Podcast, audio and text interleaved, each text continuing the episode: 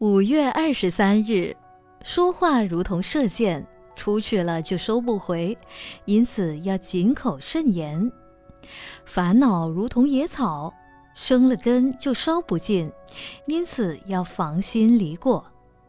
同样的一句话，有人认为这是教育，这是鼓励；有人则认为伤害了尊严，从此一不做二不休。例如，有人跟我们讲。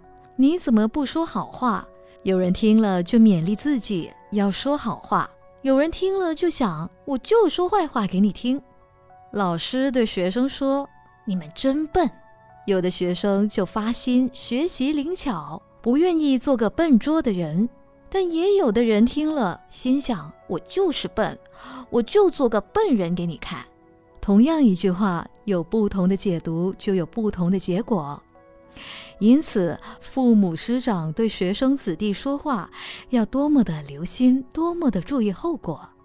禅门有很多的学生，就是因为一句话而开悟；儒家也有对弟子的一句话鼓励，而成就了学生的一生。人要知道，自己的一句话对别人的影响之大，往往超乎想象。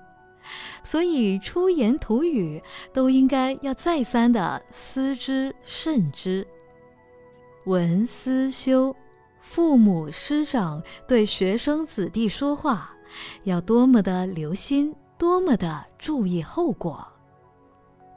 每日同一时段与您相约有声书香。